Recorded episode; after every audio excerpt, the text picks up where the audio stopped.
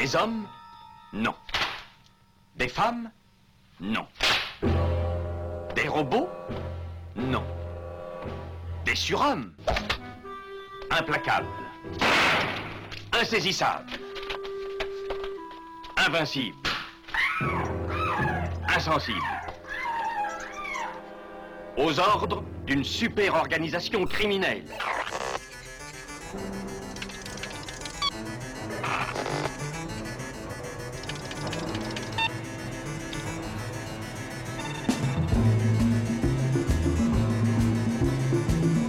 Impossible Rien n'est impossible pour... Culture prohibée. Bienvenue pour ce nouvel épisode de Culture Prohibée. Culture Prohibée, c'est l'émission hebdomadaire de la culture planète du Ciboulot, coproduite par Radiographite, graphite.net et animée par l'équipe des films de la Gorgone, les films de la Gorgone.fr. Culture Prohibée, c'est aussi un profil Facebook et un podcast disponible sur différentes plateformes. Tous les détails sont sur le blog de l'émission culture-prohibée.blogspot.com. Là, on peut se laver les mains, pas trop tout de même, il reste Mickey Arguité. Le bourreau sanguinaire. Le bourreau est là. Et je vais vous torturer.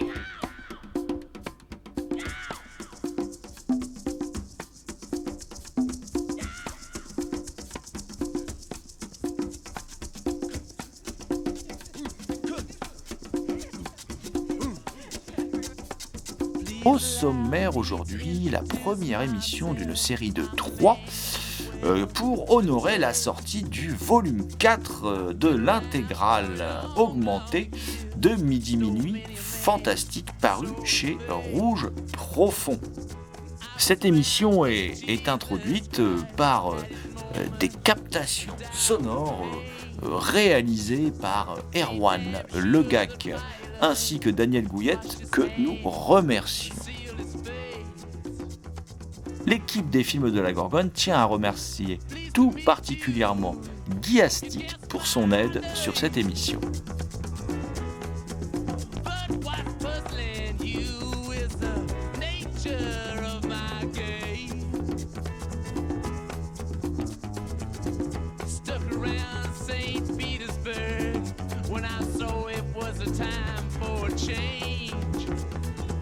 Durant cette émission consacrée à Midi Minuit Fantastique, l'intégrale volume 4, donc paru chez Rouge Profond, euh, nous aurons le, plaisir de, nous entretenir avec Nicolas Stenzik, qui est l'auteur de, cette intégrale. Euh, bah, Nicolas Stenzik, euh, bah, que je vous invite de suite à retrouver euh, à notre micro. Donc tout de suite, Nicolas Stenzik au micro de Culture Prohibée. Bonjour Nicolas Stenzik. Bonjour. Tu es avec nous aujourd'hui pour euh, aborder euh, le, Midi Minuit Fantastique, euh, l'intégrale augmentée, hein, donc le volume 4. Euh, le volume 4 qui vient enfin de paraître.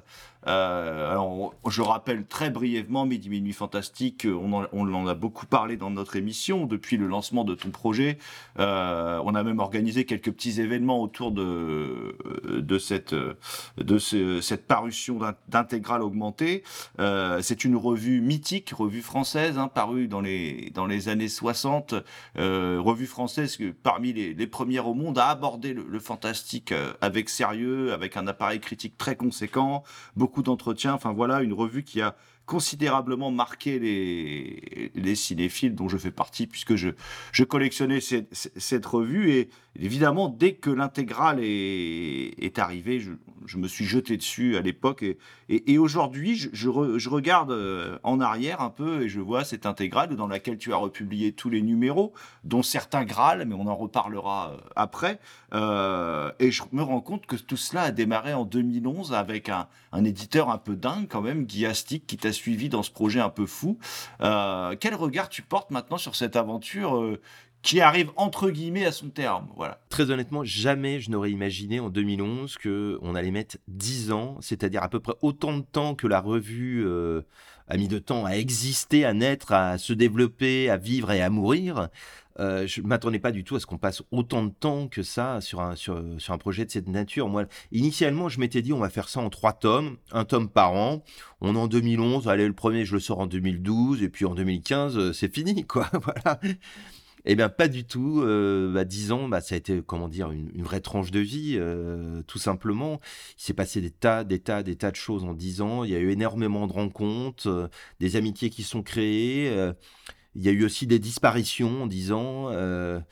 en fait, oui, le regard rétrospectif que j'ai sur tout ça, c'est d'abord finalement beaucoup d'émotions, tout simplement, parce que euh, ça n'a pas été facile d'arriver au bout. Ça a été, il y a eu, ça a été vraiment un long chemin. Il y a eu des moments, des moments parfois très difficiles. Il y a eu des grands moments de joie aussi, bien sûr. Mais, euh, mais voilà, c'est vraiment d'abord et avant tout une tranche de vie. Et c'est aussi un travail avec un homme de l'ombre qu'on ne cite que très rarement, mais qui, qui a une grande part aussi dans cette aventure, c'est Erwan Le Gac. Oui, bien sûr. Alors, effectivement, il y a une équipe autour de, de, de, de Midi Minute Fantastique, cette réédition. Il y a eu d'abord la, il y a eu d'abord la rencontre avec Erwan Le Gac parce que euh, il m'a soutenu euh, avec sa boîte de prod à l'époque Soft Prod lorsqu'on a ressorti les griffes de la Hammer en 2010. J'avais trouvé un éditeur qui s'appelait Le Bordelot, mais qui euh, était un peu fébrile financièrement parce qu'il s'agissait d'une réédition. J'avais sorti une première fois le livre en 2008 et donc il cherchait un co-investisseur et j'avais proposé à Erwan de co-investir via sa boîte, donc Softprod. C'est comme ça que les griffes de la Hammer sont ressorties. Euh, et puis euh, le projet Midi Minuit, finalement, il est né précisément dans le sillage de cette ressortie des griffes de la Hammer. hein. Euh, C'était au cours d'une exposition dédiée à la Hammer à Paris, à la, à la médiathèque Marguerite à la médiathèque Marguerite Duras, un, un soir de vernissage où Michel Camp m'avait fait le plaisir de venir, que l'idée nous est venue. On avait constaté que les jeunes gens qui étaient là, parce que la moyenne d'âge était plutôt 30 ans, ce qui était assez extraordinaire pour des films datant d'un peu plus de 50 ans, on avait constaté que les jeunes cinéphiles qui étaient là étaient à la limite plus fascinés par les, les agrandissements de couverture de midi minuit que par les photos elles-mêmes de la Hammer. Et c'est comme si on avait eu une manifestation grandeur de la permanence des mythes. Euh, ce thème cher à Jean Boulet, qui était l'édito, euh, le thème de l'édito du, volume, du numéro 1 en 1962, euh, de toute évidence, même s'il n'avait jamais entendu parler de Midi Minute Fantastique, eh bien la revue était mythique et une part de ce mythe s'imposait à eux dans leur regard fasciné. J'avais dit du tac au tac à Michel Camp, pourquoi pas imaginer quelque chose? Pourquoi pas imaginer un projet éditorial? Pourquoi pas un livre? Ou une collection de livres, pourquoi pas une compilation des meilleurs articles, pourquoi pas une intégrale, pourquoi pas une intégrale augmentée avec des DVD. Enfin, c'est parti un petit peu dans tous les sens comme ça. Et lui, très rapidement, m'avait répondu euh, bah, déjeunons la semaine prochaine. Et ça avait été lancé comme ça. Je me suis lancé dans la quête d'un éditeur. euh, J'ai essuyé 3-4 refus. Donc, d'abord le Bordelot qui voyait pas le. Enfin, pour, pour eux, c'était un projet beaucoup trop pharaonique. Et j'ai envoyé un mail à Guy Astic et je me souviens que illico, il m'a répondu par retour de mail, euh, formidable projet, euh, des livres, une restauration, des DVD, il faut absolument qu'on en parle. Je l'ai appelé, on a dû parler une heure et quart ou une heure et demie au téléphone, il était très très enthousiaste et ça a été lancé directement comme ça. Et donc, bah, dès la signature des contrats, ça c'était euh, début 2012, grosso modo, dès la signature des contrats, il a été acté que euh, Softprod et Erwan s'occuperaient des DVD et, euh, et que euh, Rouge Profond euh, éditerait les livres. Voilà comment s'est montée l'équipe et, et ça a tenu jusqu'au bout. C'est un sacré travail pour un éditeur, parce qu'on parle rarement du travail des éditeurs, mais là, il y a cette édition, enfin, cette intégrale est une intégrale augmentée. Et justement, euh, en, en quoi ça consiste de faire une intégrale augmentée, aussi bien pour toi que l'éditeur? Alors, cette histoire d'intégrale augmentée, c'est pas du tout quelque chose qu'on a théorisé. hein. c'est vraiment quelque chose qui est né très très spontanément euh, devant l'évidence de ce qu'on était en train de faire. Euh, je, suis tombé complètement par hasard là, il y a pas longtemps, sur un papier universitaire qui analysait très euh, doctement ce qu'on a fait justement avec Guy Astic sur ce projet d'intégrale, sur notre rapport. Justement, comment rééditer une revue de cinéma, euh, comment euh, euh, le- l'entourer d'un appareil critique, etc. Enfin, bref, tout ce qu'on a fait depuis dix ans. Alors, l'article était passionnant, j'étais très flatté de lire cet- article, mais en même temps, je dois admettre que encore une fois, tout ça était très très spontané de notre part. hein. Moi, ça a été évident dès le début que reproduire Midi Minuit Fantastique sous forme de facsimilé dans les années 2010, ça n'avait pas de sens en tant que tel. Euh, moi déjà, je pouvais pas me positionner en tant qu'auteur ou en tant qu'historien par rapport à un truc comme ça. Ça aurait juste été remettre sur le marché des numéros euh, tels qu'ils étaient en facsimilé. Ça aurait, voilà, ça aurait été ça un peu l'i- l'idée si on avait fait ça. Moi, faire les choses de cette manière-là, ça ne m'intéressait pas. Ce qui m'intéressait, c'était vraiment d'être dans la suite de ce que j'avais fait avec les griffes de la Hammer. Donc, c'était de prendre ma casquette d'historien et donc de redonner à comprendre ce qu'était Midi Minuit Fantastique dans les années 60. Et la première chose pour ça, c'était de reproduire le choc esthétique qui avait été celui de la découverte de Midi Minuit dans les années 60. Et pour reproduire ce choc vis-à-vis d'un lectorat, donc dans les années 2010, eh bien, on ne pouvait pas du tout faire un facsimilé. Au contraire, il fallait euh, dépoussiérer la revue, si je puis dire, et donc euh, revenir à la source, retrouver les photos euh, qui avaient été publiées à l'époque pour pouvoir les reproduire avec la qualité optimum offerte par les moyens techniques actuels, c'est-à-dire vraiment des scans haute définition, numériques, pouvoir retoucher les photos au mieux pour les adapter au mieux au format des pages. Voilà, ça c'était la première idée.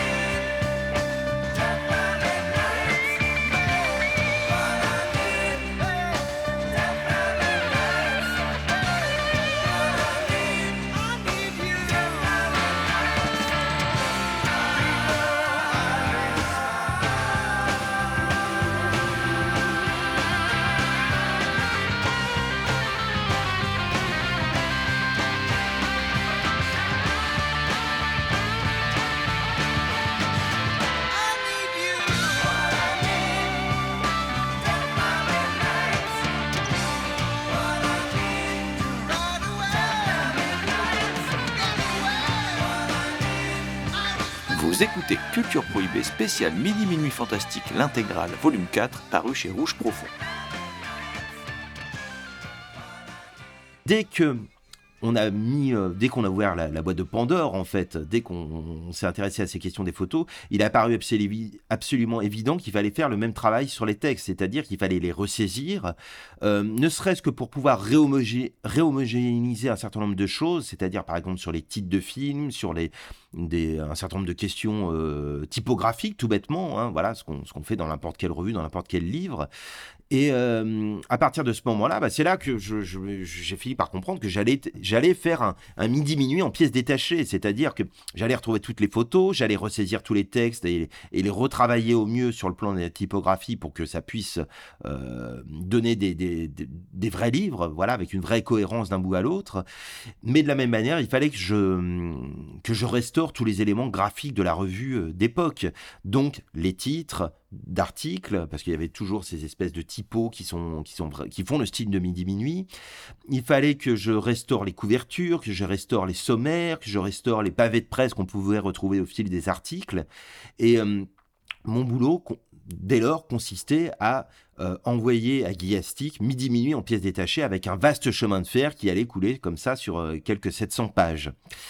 Euh, mais dès lors que on acceptait l'idée qu'on était en train de restaurer midi minuit, euh, rien ne nous interdisait d'aller plus loin. Et donc, depuis le début, de toute façon, moi j'avais imaginé écrire un certain nombre de textes pour accompagner euh, les, les- numéros de la revue, pour les remettre en lumière, pour avoir un regard réflexif, un regard historique là-dessus, pour tout simplement ouvrir, euh, euh, permettre à un, jeune lectorat des années 2010 de, de comprendre ce qu'était Midi Minuit. Donc il fallait faire cet appareillage critique. Mais en même temps, on a ouvert aussi une boîte à fantasmes, c'est-à-dire qu'on on s'est dit, mais pourquoi pas...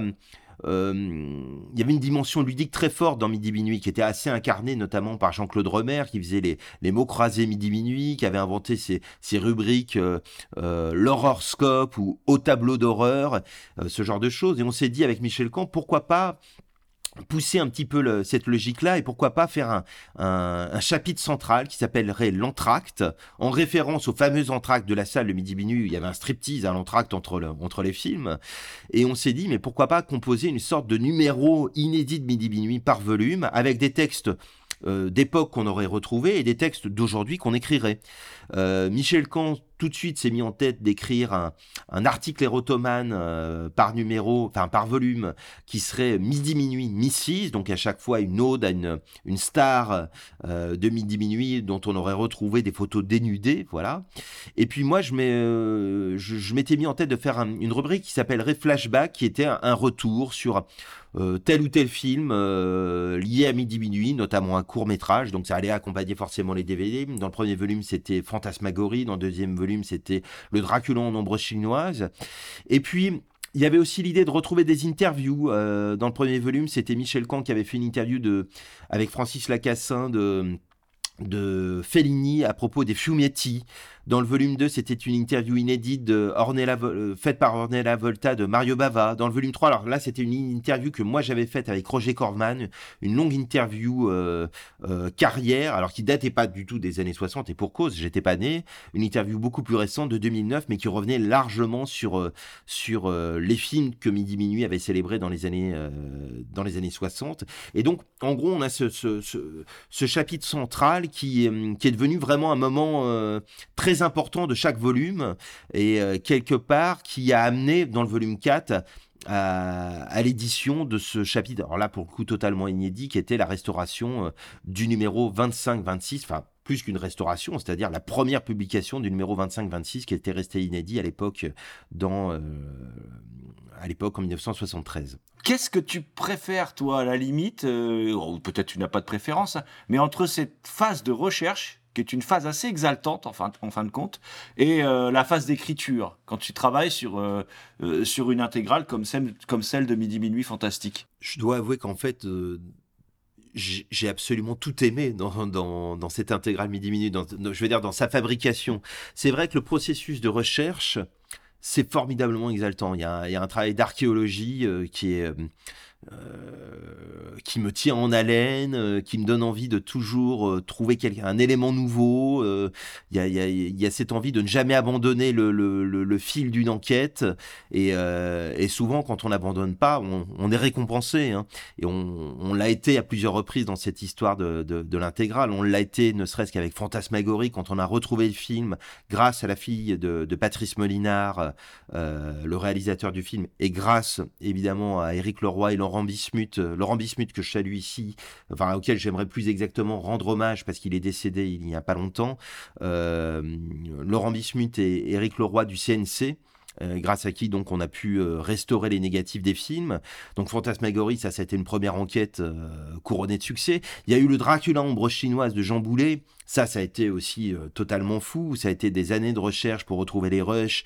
Et finalement, on a fini par les retrouver grâce à, à François Angeli et Philippe Druyer, et donc à, à produire le premier montage, a priori, euh, euh, en tout cas le premier montage rendu public, parce que les choses sont plus compliquées avec ce film. Il- Possiblement, il existe un premier montage qui aurait totalement disparu. Nous, on a retrouvé des chutes d'un montage qu'on a monté avec Erwan Legac, et c'est ce qu'on a pu publier en 2018 avec le volume 3.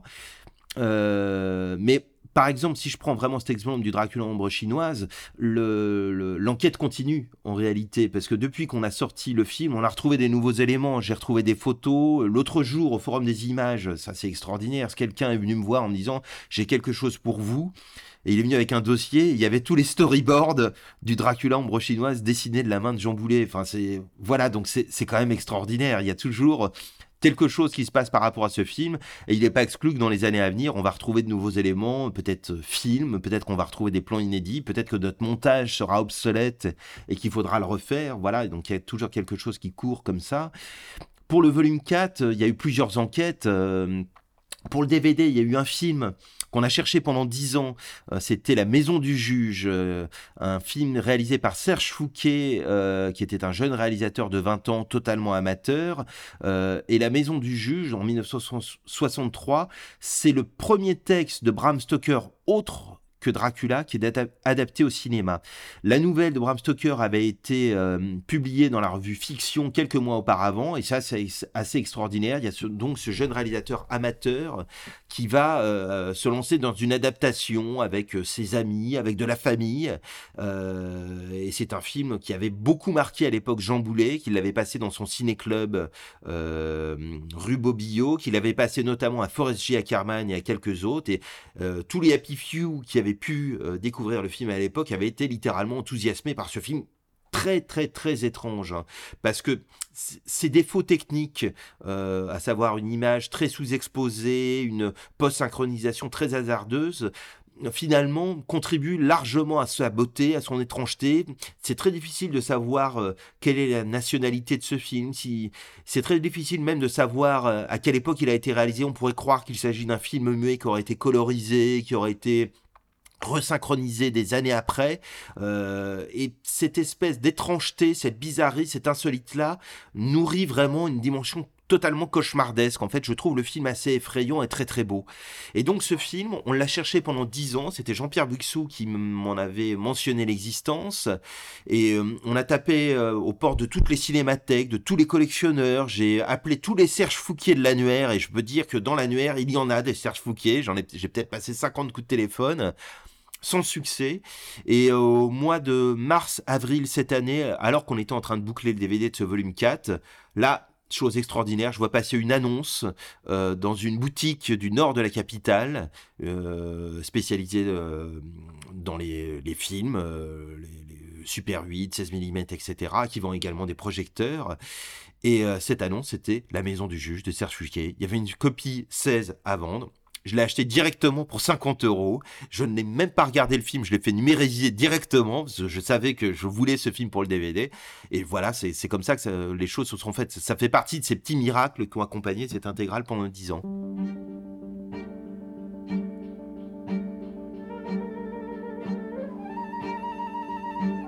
On your eyelids.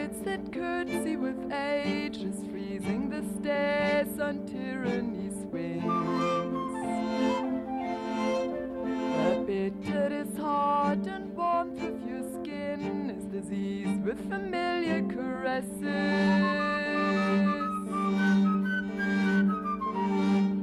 Withdrawing from splendor and royal decay among all their triumphs and jaded awards. The angry and blazing circus of sun blasphemes as the crown prince rises.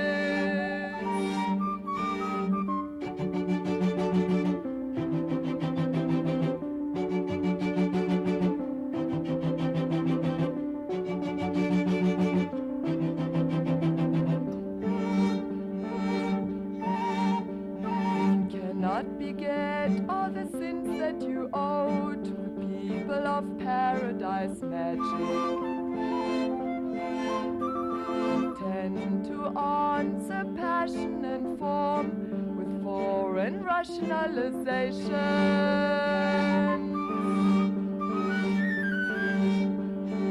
Primroses are the jewels that lurk among masks of pleasure that flicker with doubt. Dresses of faith that simultaneously fear to advance and demand to be recognized. Vous écoutez Nicolas Stenzik, auteur de Midi Minuit Fantastique l'intégrale, volume 4, paru chez Rouge Profond au micro de Culture Prohibée.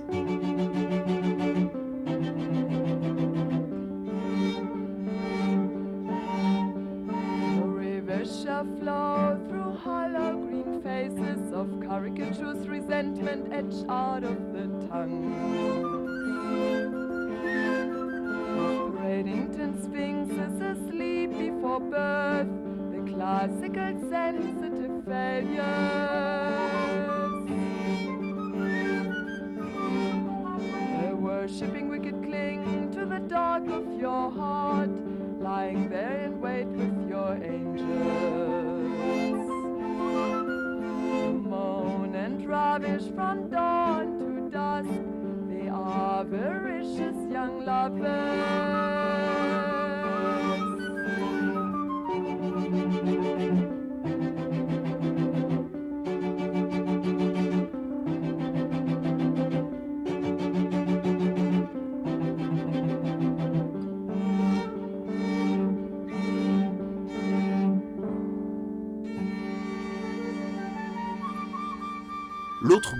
Enquête euh, de ce volume 4, c'est bien sûr le numéro 25-26.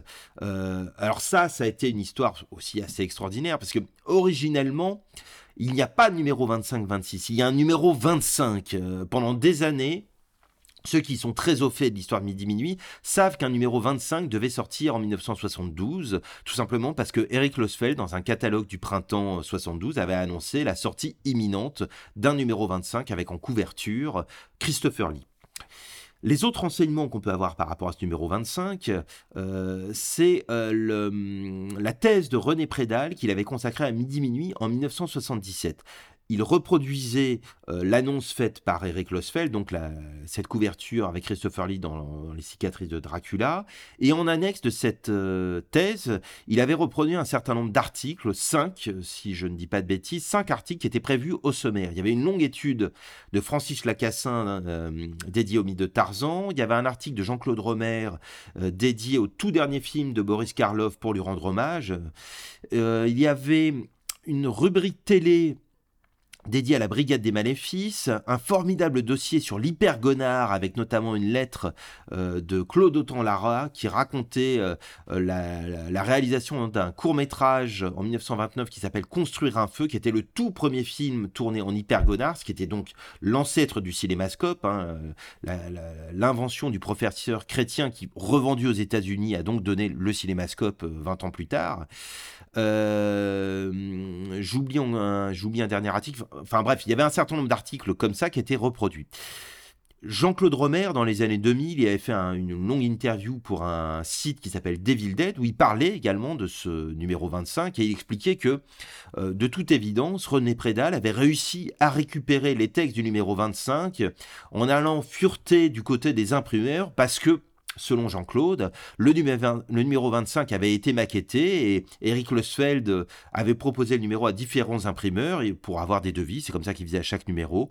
Et comme il était euh, dans ces gros problèmes financiers, ces gros problèmes judiciaires à l'époque, puisqu'il était victime de tout un tas de procès euh, pour censure, voilà. Euh, Eric Losfeld euh, donc n'a pas pu sortir le numéro et le numéro se serait perdu chez euh, les imprimeurs. Donc, selon Jean-Claude, René Prédal avait réussi à récupérer les maquettes de ce numéro et aurait publié les textes comme ça. Sauf que en 2013, donc un an avant la sortie du volume 1, a lieu une soirée de teasing euh, par rapport à cette intégrale midi-minuit, au cours de laquelle euh, Michel Camp et moi-même présentons des films. Et au moment de présenter les films, c'était au Nouveau Latina, euh, je me souviens que Michel Camp annonce que cette intégrale en trois volumes, à l'époque c'était censé être encore en trois volumes, on se rendait absolument pas compte de la taille de ce qu'on était en train de faire. Euh, Michel Camp annonce, voilà, dans le dernier volume, dans le volume 3, il y aura le fameux numéro double 25-26 qui n'est pas sorti. Moi je me retourne, ah bon? Numéro 25-26 mais je suis pas au courant. Enfin, voilà, c'est quoi cette histoire? Alors là, moi, je l'interromps pas, évidemment, on est en public. Mais dès qu'on boit un verre après, qu'on se retrouve à parler, de, à avancer sur le projet Midi Minuit, euh, je non, mais alors c'est quoi cette histoire numéro 25-26 Moi, j'étais au courant d'un numéro 25, mais 25-26, euh, pas du tout. Et il me dit, si, si, 25-26, euh, en 73, euh, on l'avait envisagé de sortir, euh, finalement, de ressortir ce numéro, mais sous la forme d'un double, avec euh, tout un tas d'autres articles. Il y a des articles qui sont sortis euh, finalement chez, dans, qui ont été publiés dans Zoom, revue qu'il dirigeait à l'époque. Donc là, il me mentionne une interview de Terence Fisher, euh, qui effectivement est sortie en avril 73 dans un numéro de Zoom. Il me mentionne une interview de hum, Paul Morissier, qui est sortie un petit peu plus tard, au cours de l'année 73 aussi. Et il me mentionne également des textes euh, qui seraient restés inédits. euh, une critique de Geneviève Camp, sa femme, des diables, deux textes de... Jean-Pierre Buxou, un consacré à Russ Meyer et un autre consacré aux, fameuses poupées diaboliques de Raphaël Maronju. Raphaël Maronju, c'était un ami proche de Jean-Pierre Buxou qui avait fait des, miniatures de, scènes de films, de la Hammer, de scènes de la Universal, qui ont donné lieu à des photos absolument prodigieuses, extrêmement effrayantes, enfin d'une beauté absolument sidérante, dont certaines d'ailleurs avaient été publiées en 65 dans Famous Monster of Filmland de Forrest J. Ackerman. Et donc, visiblement, il y avait un dossier art une rubrique art MMF plus exactement, qui était prévue euh, dans ce numéro euh, 25-26, consacré à Raphaël Maranju. euh, voilà. Donc, il me mentionne un certain nombre de textes comme ça. euh, il y en avait d'autres de Bernard Charnassé, euh, notamment une preview de Frankenstein. Euh, et le monstre de l'enfer, qui devait compléter l'interview de la Hammer pour constituer un grand dossier Hammer, euh, euh, donc dans ce numéro 25-26. Et puis une critique également, toujours de signé Bernard Charnaché, des lèvres, des lèvres rouges d'Harry Kumel avec Delphine Seyrig en 71. Mais ces textes, bon, moi je ne les retrouve pas. Il me mentionne un certain nombre d'autres articles qui ont pu être publiés ailleurs. Mais faut, être honnête, moi à ce stade-là, j'ai quand même un doute. Michel Camp était euh, euh, à la fois très sérieux dans la manière de, d'écrire, de diriger ses revues, mais il avait aussi par moments peut-être quelque chose de Jean Boulet. Il, il était aussi d'une nature assez fantasque. Donc est-ce qu'il n'était pas en train d'inventer, là, 40 ans après, euh, un, un fantasmatique numéro 25-26 J'ai- douté en fait assez longuement. Michel nous a quittés fin 2014, donc pour moi, le- je pouvais plus poser de questions après ça. euh, j'avais la source était euh, rompue. Euh, Enfin, la, source était tarie. J'avais plus d'informations à ce niveau-là. Jean-Claude Romer, quand je lui posais la question, bah il avait aucun souvenir d'un numéro 25-26. Pour lui, tout s'était arrêté en 72, voilà, avec cette- ce projet numéro 25.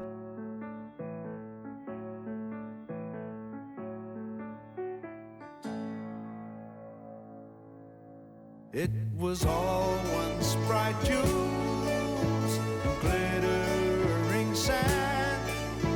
The oceans have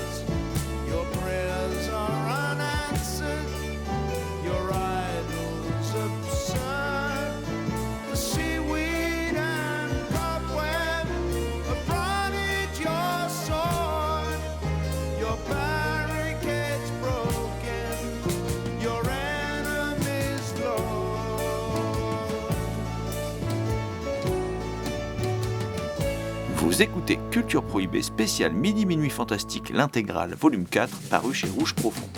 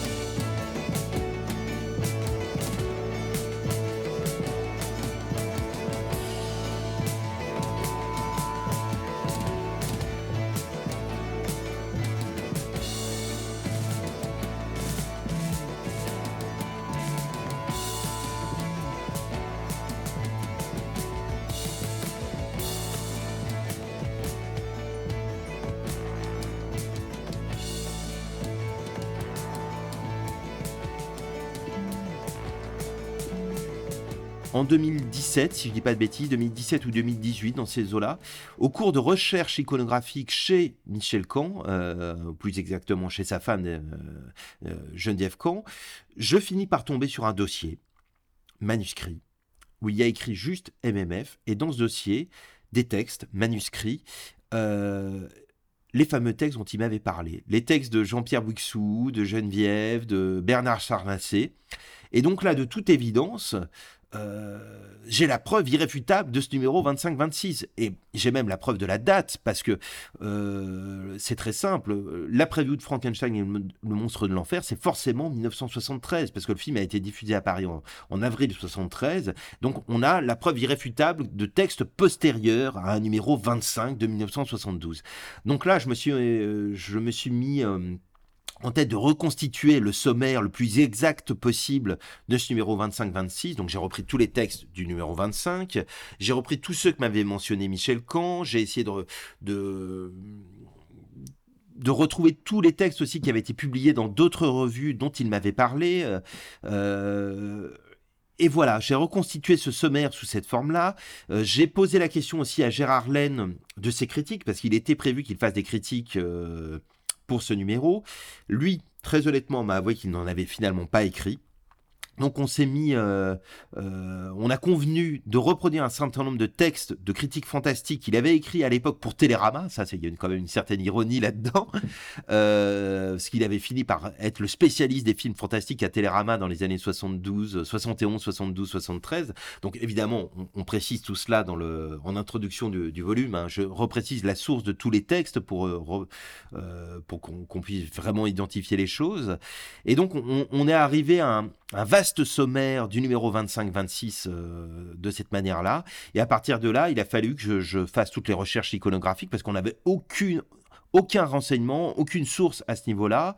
Et euh, a priori, quand Jean-Claude Romer me disait que le numéro 25, lui, avait été maquetté, après enquête, a priori, pas du tout. Parce que j'ai eu, à un moment donné, René Prédal au téléphone qui m'a juste dit que les textes qu'il avait fini par reproduire dans sa thèse, eh bien c'est tout simplement Michel Camp qui lui avait donné euh, euh, sous forme tout simplement non pas euh, non pas maquetté, mais tout simplement euh, dactylographié. Voilà. Michel Camp lui avait donné en 75 au moment où il abandonne totalement, définitivement tout retour de Midi Minuit. Et donc, pour lui, ça scellait la mort de Midi Minuit. Et quitte à ce que quitte à ce qu'une thèse existe, autant faire vivre au moins ces textes, les quelques textes du numéro 60 de, de 72 sous cette forme-là.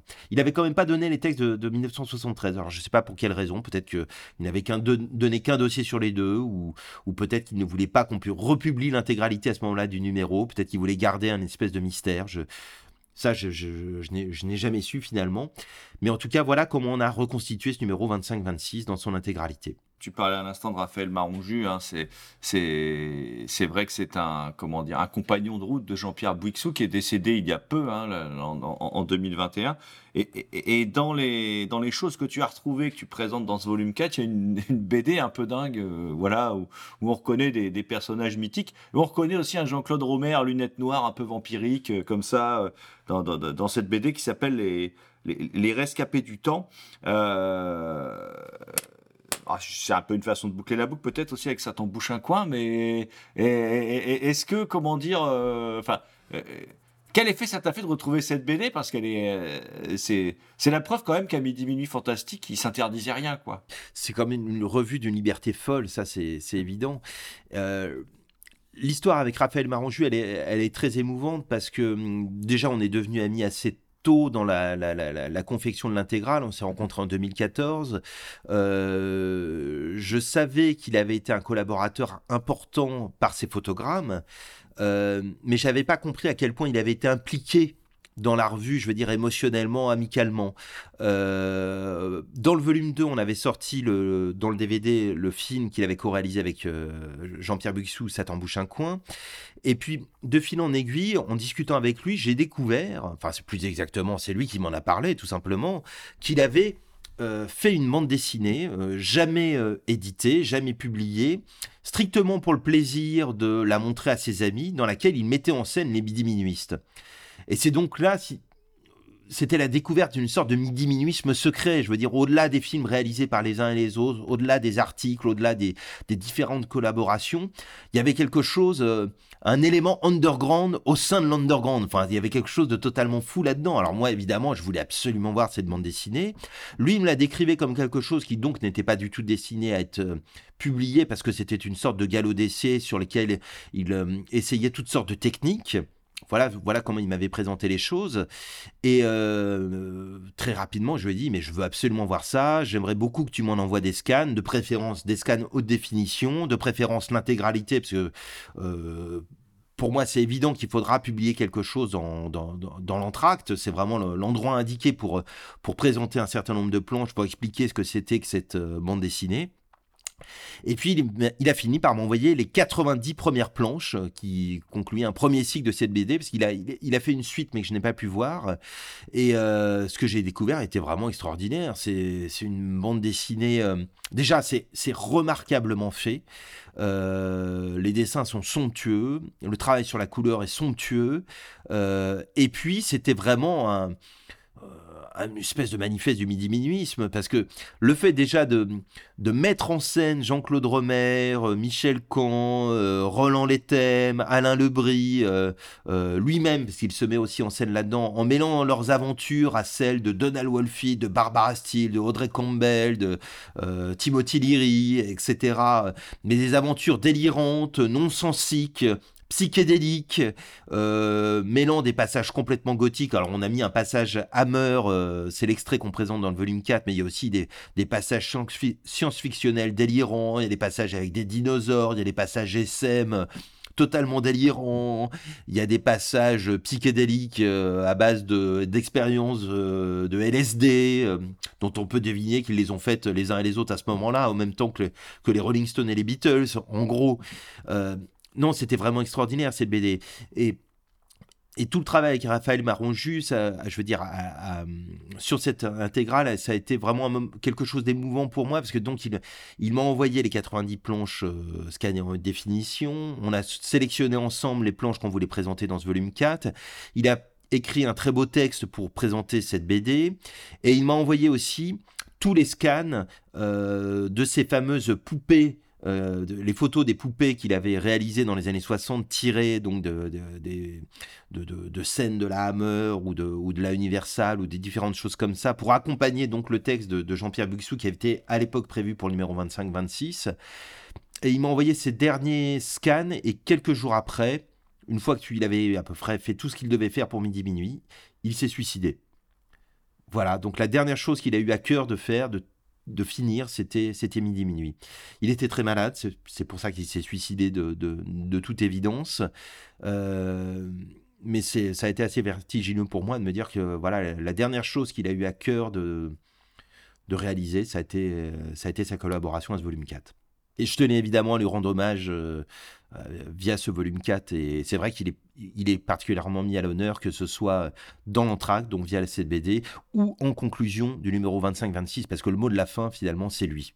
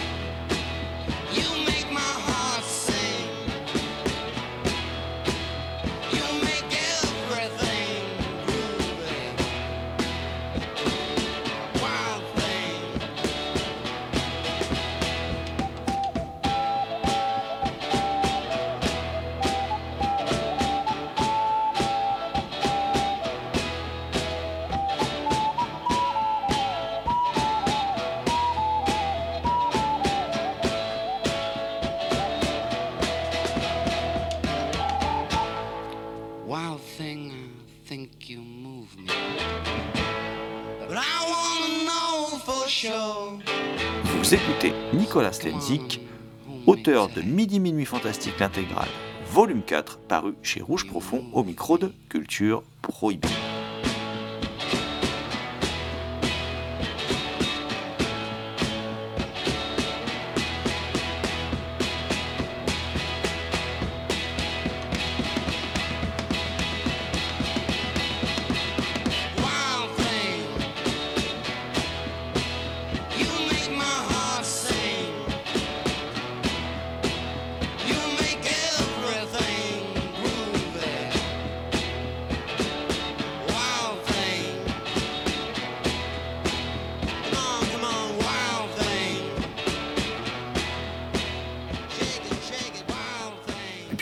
Voulais en parler parce qu'il est relativement méconnu quand même hein, euh, par rapport euh, à d'autres midi minuistes.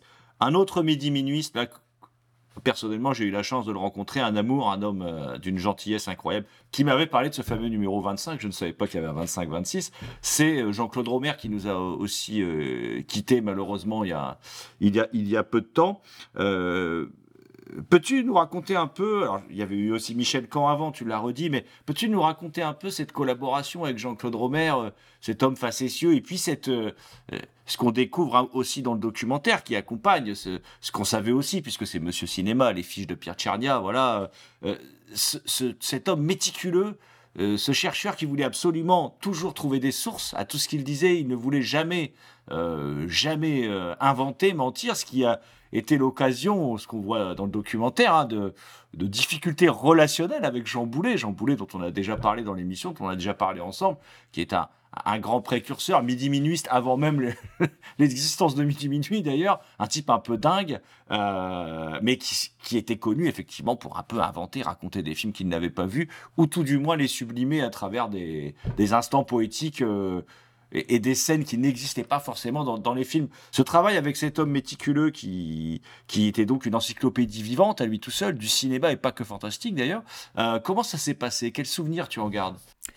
Alors évidemment, évoquer, évoquer Jean-Claude Robert, pour moi, c'est une, une grande émotion parce que euh, le projet d'intégrale, on l'a lancé avec Michel Camp, c'est vrai, euh, on était tous les deux sur ce projet-là, mais il était évident que Jean-Claude, qui est le cofondateur de Midi Minuit, le co-rédacteur en chef, euh, euh, c'était évident pour nous qu'il devait être impliqué depuis le début à cette intégrale, euh, même si c'était euh, un petit peu plus à distance au, au début, c'était évident qu'il devait être là avec nous, d'une manière ou d'une autre. Et je dois dire qu'il a, il a toujours accompagné la chose avec enthousiasme, ça c'est une évidence, mais beaucoup plus important quand Michel Camp euh, nous a quittés en 2014, euh, je il a joué un vrai rôle pour moi de soutien moral, ça c'est une chose, et, et, puis, et puis de soutien tout court, je veux dire, même dans le, dans le travail, alors pour des choses ponctuelles. Moi j'avais énormément de plaisir à l'appeler régulièrement pour lui dire, voilà, pour telle ou telle filmographie, ce serait bien de rajouter euh, la date de sortie française ou la date de sortie euh, ou la salle de cinéma dans laquelle elle est passée en avant-première à tel endroit, voilà. Euh, et donc je, lui posais des codes un peu comme ça pour pouvoir homogénéiser un certain nombre de choses, tout simplement à l'échelle des, volumes. Et et Jean-Claude était toujours ravi de reconsulter ses documents, de reconsulter ses livres, et à chaque fois, il, retrouvait l'information. Voilà, euh, on pouvait jamais lui poser une colle à, Jean-Claude Romer. Et euh, ça a été un vrai ami ces dernières années, même si on se voyait peu, il sortait peu de, de chez lui. Il a, il a été beaucoup plus impliqué à partir du volume 2 euh, via l'entracte, où il avait à cœur d'écrire un, article spécialement pour l'entracte. Ça a été sa, rubrique Vous avez dit bizarre. Euh, dans le premier, le premier article qu'il a fait dans le volume 2, il parlait de son travail d'archéologue à à la recherche des films disparus. Dans le volume 3, il avait fait un, un- une il avait reproduit une sorte de reportage photographique qu'il avait fait sur Jean Boulet se prenant pour le comte Zarov dans, ce, dans ces terres de, euh, de Sologne notamment, Euh, ce qui était tout à fait rigolo parce que ça donnait lieu à un, un titre dont il avait le secret, La chasse du comte Jean Off. Évidemment, quand Jean Boulet n'était pas à Paris, il était off, voilà. Euh, et dans le volume 4, il a donc ce sera son tout dernier article. Il a écrit un, un papier sur Johnny Eck, l'une des stars de Frix. Donc il a été très impliqué et je dois dire que quelques jours avant sa mort, je l'ai eu au téléphone. Je ne sais pas si j'ai eu une, prémonition ou pas, mais on, on venait de, faire la, couverture du numéro 4, on venait de la choisir, de la réaliser, de retoucher la photo comme il me convenait pour qu'elle puisse être publiable. Et moi, je m'apprêtais à la rendre publique sur Facebook, les réseaux et, et tout ça, un petit peu en amont, pour faire monter un petit peu la sauce sur ce volume 4 qui, a- sur ce volume 4 qui allait sortir. Mais comme Jean-Claude n'avait pas, le, n'avait pas d'accès à Internet, euh, je me suis dit qu'il fallait tout de suite que je lui envoie par la poste. Je voulais qu'il la voie euh, le, le plus rapidement possible. Je n'ai pas attendu.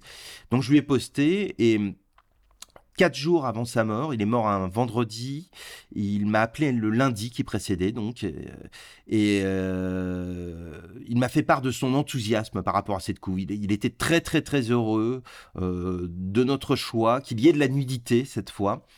Je lui avais expliqué qu'on ne pouvait pas surenchérir par rapport à la couve du numéro 1 où, une, où un loup-garou était où un loup-garou étranglait sa propre mère. On ne pouvait pas surenchérir avec la couve du numéro 2 où Barbara Steele maniait le rasoir. On ne pouvait pas surenchérir dans le blasphème euh, par rapport à la couve du numéro 3 où Raquel Welch était euh, crucifiée.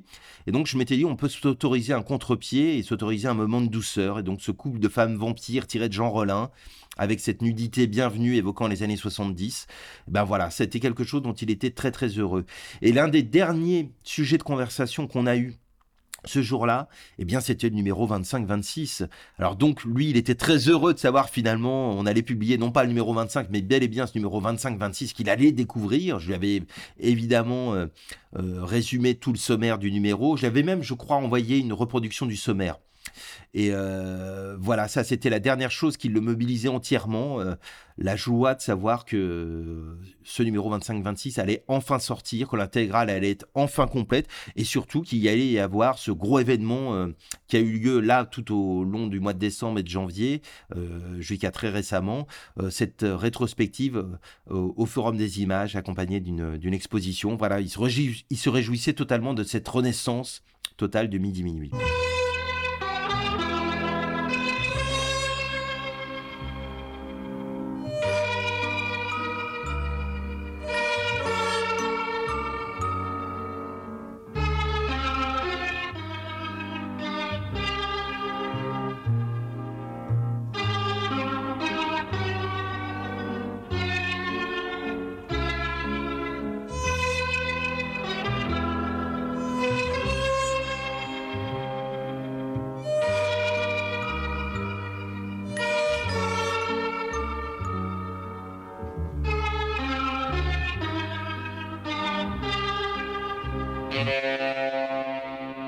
C'était Culture Prohibée, une émission réalisée en partenariat avec Radio Graphite, graphite.net et la revue Prime Cut. Pour plus d'infos, rendez-vous sur theextasyoffilm.com. Culture Prohibée est disponible en balado-diffusion sur diverses plateformes. Toutes les réponses à vos questions sont sur le profil Facebook et le blog de l'émission culture-prohibée.blogspot.com. Culture Prohibée était une émission préparée et animée par votre serviteur Jérôme Potier, dit La Gorgone, assisté pour la programmation musicale d'Alexis, dit Admiral Lee avec euh, The Last But Not The Least, le concours de Léo Magnin à la technique. Salut les gens, à la prochaine.